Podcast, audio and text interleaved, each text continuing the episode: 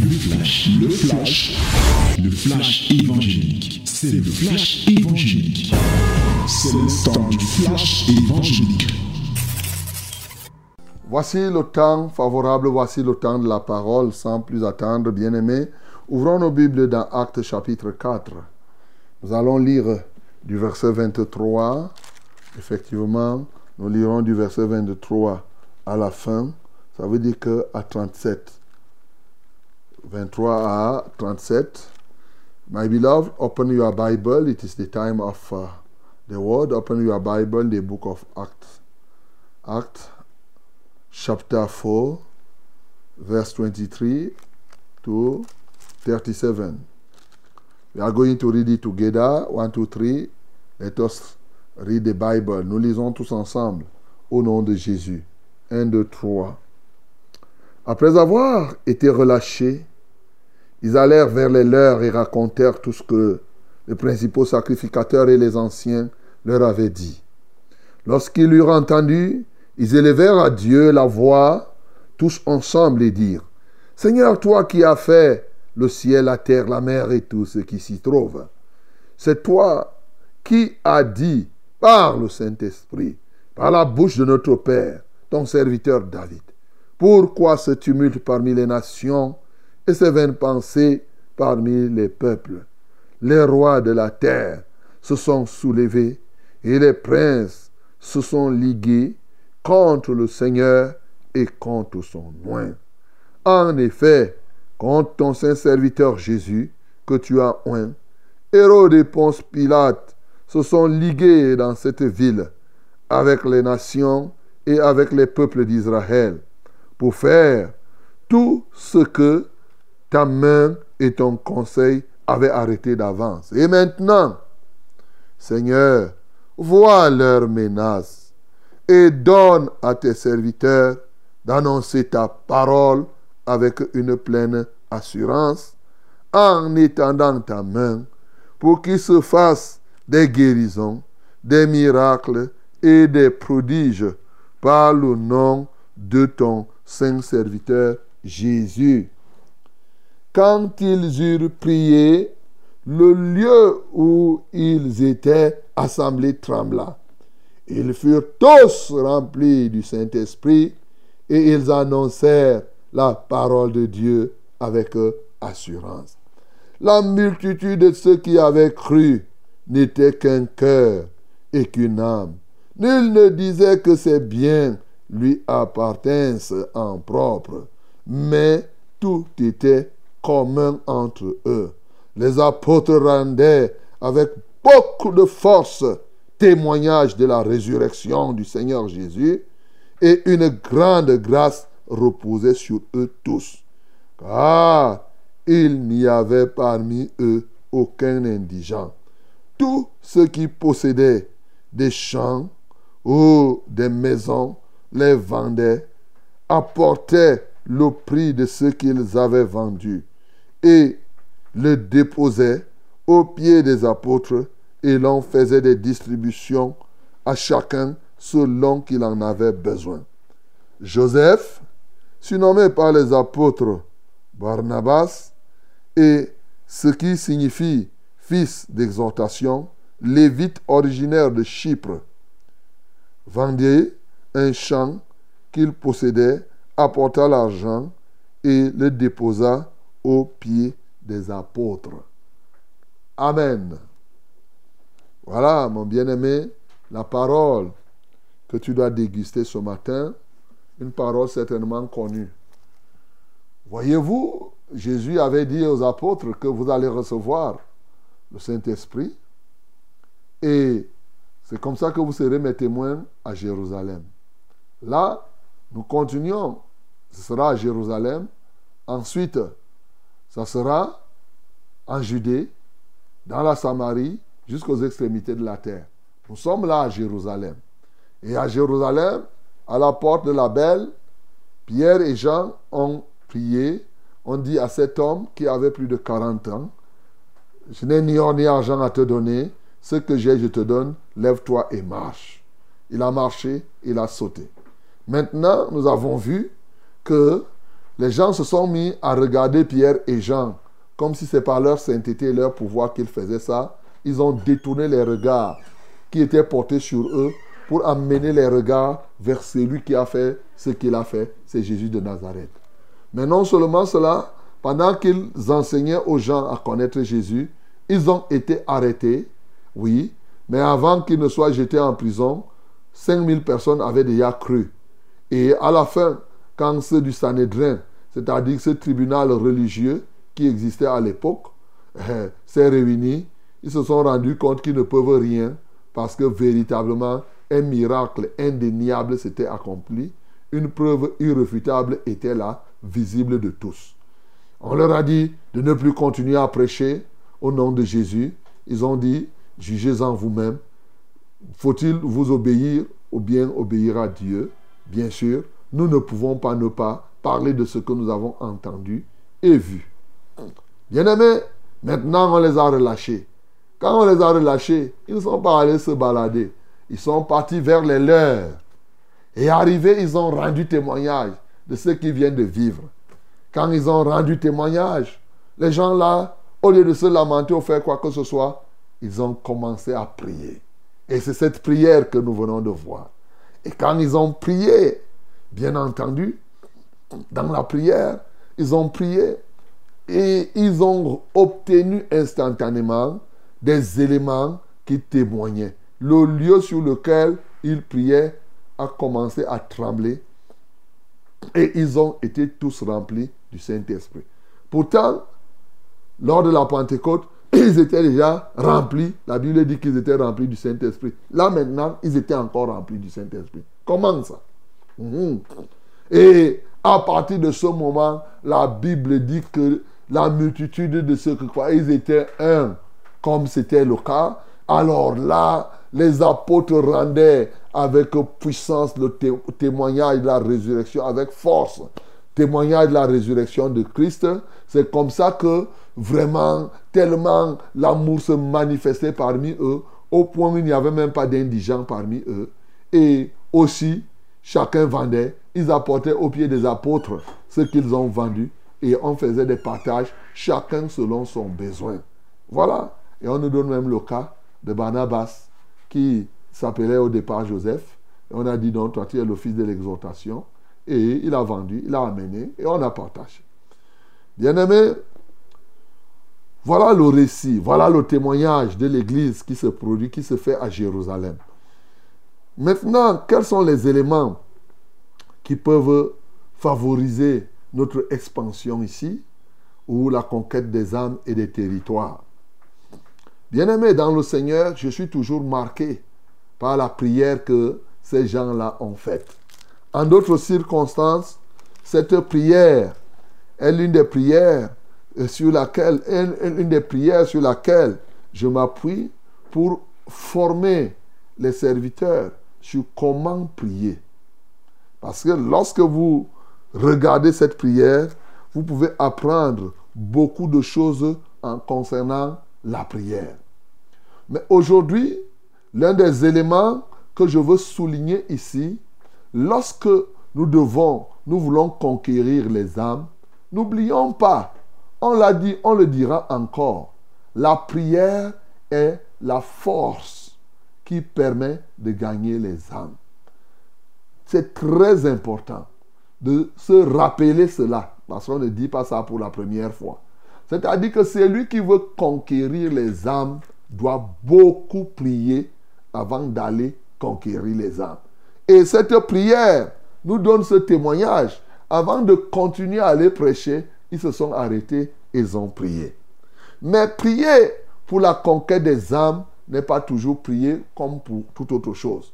Ici, l'un des éléments qui a marqué cette prière, on appelle ça la prière par les Écritures.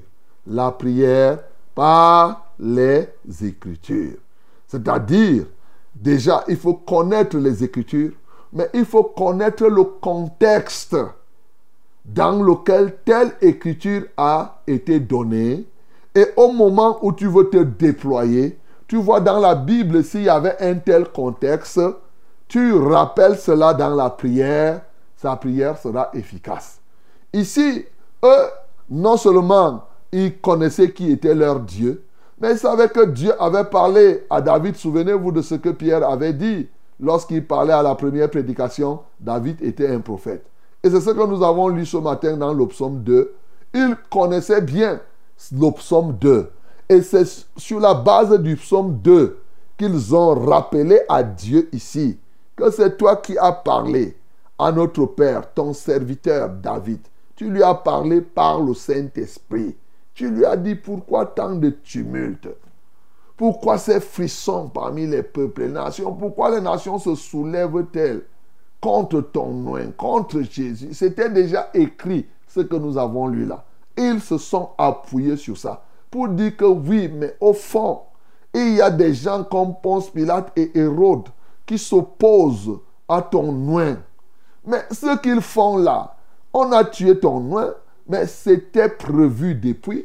Ce que ta main et ton conseil avaient arrêté d'avance. Donc c'est quelque chose qui était au programme. Ça s'est déjà accompli. Ça s'est déjà accompli. Nous voyons que c'est vrai. Donc c'est des gens qui, ça revient tout simplement à ce que je vous ai dit, qu'il faut avoir la triple dimension la connaissance de Dieu, triple dimension de la connaissance de la parole de Dieu, triple dimension de la connaissance de Jésus-Christ. Mais ici, il faut prier par rapport à cela, bien-aimé. L'un des problèmes qui pousse les gens à échouer dans la prière, c'est qu'ils prient dans l'ignorance. Non. Quand tu pries, pour que cela soit efficace, il faut connaître. On vient prier avec la connaissance que nous avons de la parole de Dieu. C'est là où ça sera efficace. Et c'est ça, c'est pourquoi vous ne devez pas blaguer avec les enseignements. Ceux qui peuvent mieux prier sont ceux qui sont bien enseignés. Quand vous voyez là, si beaucoup de gens ne prient pas comme la Bible demande, c'est parce qu'ils ne connaissent pas véritablement la parole de Dieu. Et vous avez vu l'autre jour, je vous disais que quand tu pars évangéliser, tu prends une promesse de Dieu et tu cherches euh, comment faire pour que cette promesse s'accomplisse dans la vie de quelqu'un. Donc, mon bien-aimé, ça c'est la première chose, la prière par les Écritures comprendre les Écritures dans leur contexte et regarder ce qui se passe. Prendre les mêmes et prier par rapport à cela, ça produit l'efficacité. L'efficacité dans la conquête des âmes. La deuxième chose qui me marque ici, pour que nous puissions véritablement conquérir les âmes et les territoires, il nous faut de l'assurance. Il nous faut de l'assurance. Ces bien-aimés avaient prié parce qu'il est difficile pour toi d'aller évangéliser et de proclamer Christ avec hésitation. Malheureusement, il y en a qui vous parlent de Christ. Ils vous parlent de Christ, vous avez pitié de lui. Je reprends. Il te prêche, toi, tu as pitié de lui. Mais pourquoi quand il te parle de Christ, tu as plutôt pitié de celui? Parce qu'il te parle sans conviction, sans assurance, tu sens que ça sort des lèvres seulement. Il n'est pas assuré. C'est comme si c'était une radio cassette qu'on a branché, qui était en train de parler Jésus t'aime. Vraiment, si tu donnes ta vie à Jésus, hein, tu vas voir, le péché va partir. Hein. Comme tu vois là, Dieu va te donner ceci. Il n'y a rien. C'est pourquoi ça ne dit rien à personne. Au fond, il leur manque l'assurance. Et donc, la prière pour l'évangélisation, va aussi dans le sens d'avoir l'assurance.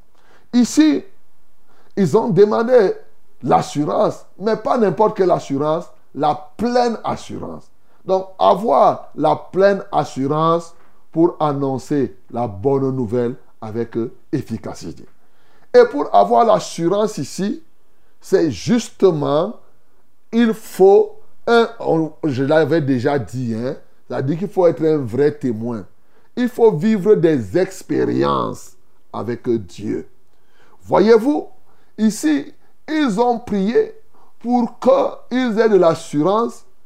Un, que le Père étende sa main sur ce peuple et qu'il se fasse des miracles et des prodiges, des guérisons par le nom de Jésus. Ils ont prié pour cela. Parce que pour eux, plus Dieu fera des miracles et des prodiges et des guérisons par le nom de Jésus, eux-mêmes, ça les rassure.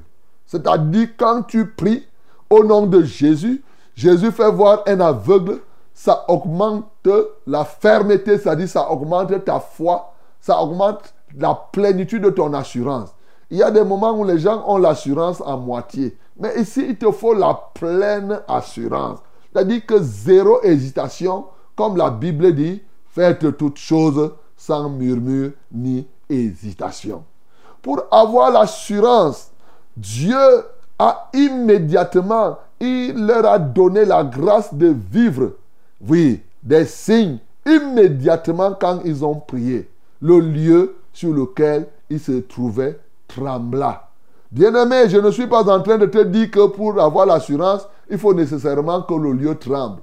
Ils n'ont pas prié ici pour dire, Seigneur, fais trembler ce lieu pour que nous ayons l'assurance. Ce n'était pas comme ça. C'est Dieu qui lui-même qui a choisi de faire trembler le lieu.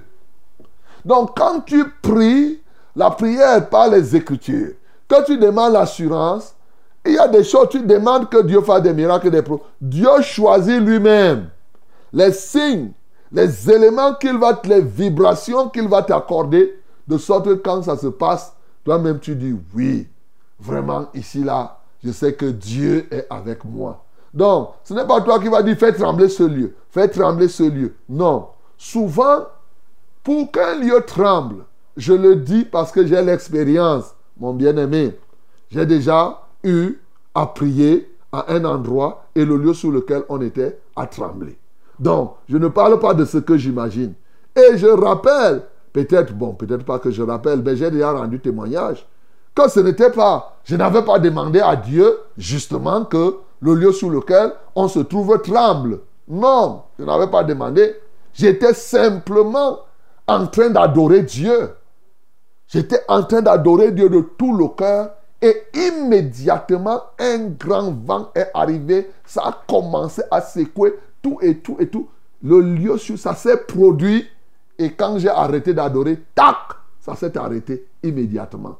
Donc, bien aimé, pour vivre cela, ce n'est pas toi qui demandes, ce n'est pas toi qui fais. C'est Dieu qui sait pour te rassurer. Souvent, tu es là, tu es en train de prier, il fait quelque chose, tu sens que ça vient mettre en toi euh, euh, une chose que même si on te fait comment, comme je parlais de l'onction sacrificielle hier, ça dit que là, ça te fait, tu n'as plus moyen de douter pour parler terre à terre.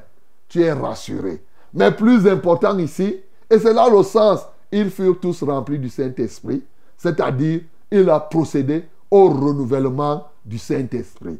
Bien aimé, beaucoup de gens faisaient des philosophies. J'espère que ces philosophies n'existent plus. Les gens disaient que le Saint-Esprit est descendu. On ne demande plus au Saint-Esprit de se renouveler. Non, c'est une erreur on doit vivre le renouvellement du Saint-Esprit. Dans les actes des apôtres, ils avaient reçu euh, dans le, jour de la Pentecôte. Mais ici, le Seigneur a tenu à renouveler le Saint-Esprit pour leur donner la plénitude de l'assurance.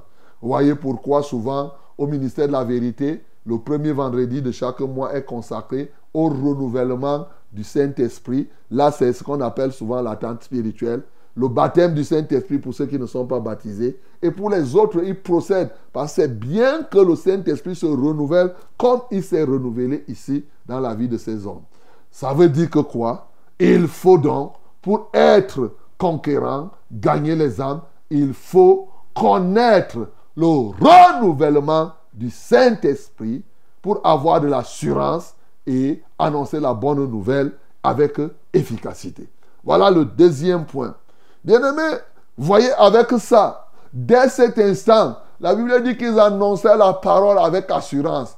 Qui pouvait encore arrêter Pierre? Il pouvait marcher, aller de lieu en lieu. Tu essayes toi-même, tu vas voir. Il savait.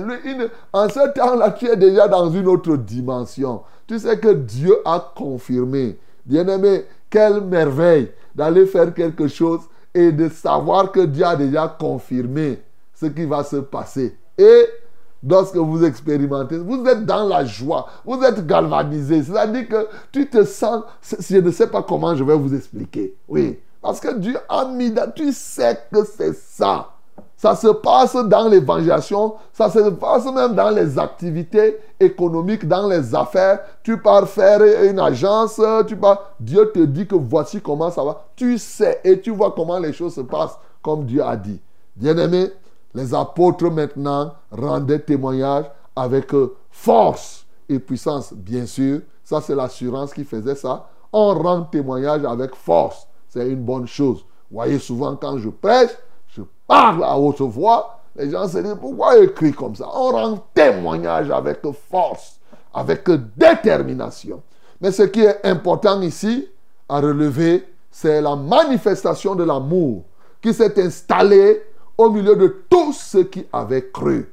De sorte que, par l'amour qu'ils avaient, ils combattaient l'indigence au milieu d'eux. Et la vie communautaire était totale, comme je vous l'avais dit dans Acte 2. Donc, ici, pour conquérir les âmes, l'amour est un puissant ingrédient pour sauver les âmes. C'est par l'amour que le Seigneur est venu se sacrifier au milieu de nous. Il s'est sacrifié pour que nous nous soyons sauvés. Aujourd'hui, bien-aimés, nous devons effectivement manifester l'amour au milieu de nous, dans nos assemblées, pour arriver à combattre l'indigence. L'indigence ici était un moyen d'expression de l'amour qu'ils avaient les uns pour les autres. Le combat de l'indigence. C'est tout à fait normal, bien aimé. Quand vous avez une assemblée où personne n'a les problèmes de loyer à payer, personne, en tout cas ceux qui, sont, ceux qui ont cru, non, ce n'est pas ceux qui ont euh, les envies là. Dès qu'il finit de payer le loyer, il veut déjà les voyages, il veut les robes, il veut ceci. Je ne parle pas aux païens là, je parle à des gens qui ont compris ça. Dit que ceux-là qui ont compris que effectivement la nourriture, le vêtement, ce sont les païens qui les recherchent. C'est ça, comme c'est écrit dans Matthieu chapitre 6. Donc, ceux-là qui ont compris, qui ont fait échec au monde et à sa gloire, ceux-là, effectivement, qui ont fait échec au péché, qui ne sont ceux-là qui ont donné leur vie. Ils manifestent leur amour. Ça ne sera pas des envies. C'est-à-dire que, par exemple, s'il a besoin de manger, ce n'est pas parce qu'il a vu l'autre faire ceci que lui, il a des besoins. Non. En ce temps-là, quand il y a un vrai amour, quand l'indigence est combattue, effectivement, vous êtes unis et le Saint-Esprit se manifeste beaucoup. L'unité des cœurs est un élément très fort pour la manifestation du Saint-Esprit, pour la manifestation des miracles et des prodiges. Donc le troisième élément ici, c'est effectivement un amour et un amour perceptible, un amour réel, pas un amour parlé seulement, un amour réel qui aboutit à des actes tels que le combat de l'indigence. Voyez-vous, c'est ça que nous pratiquons, par exemple, aux assemblées La Vérité, en faisant les libéralités. De sorte que chaque dimanche, quand tu viens, tu gardes quelque chose à ton frère. C'est tout à fait normal. Ce n'est pas un jeu.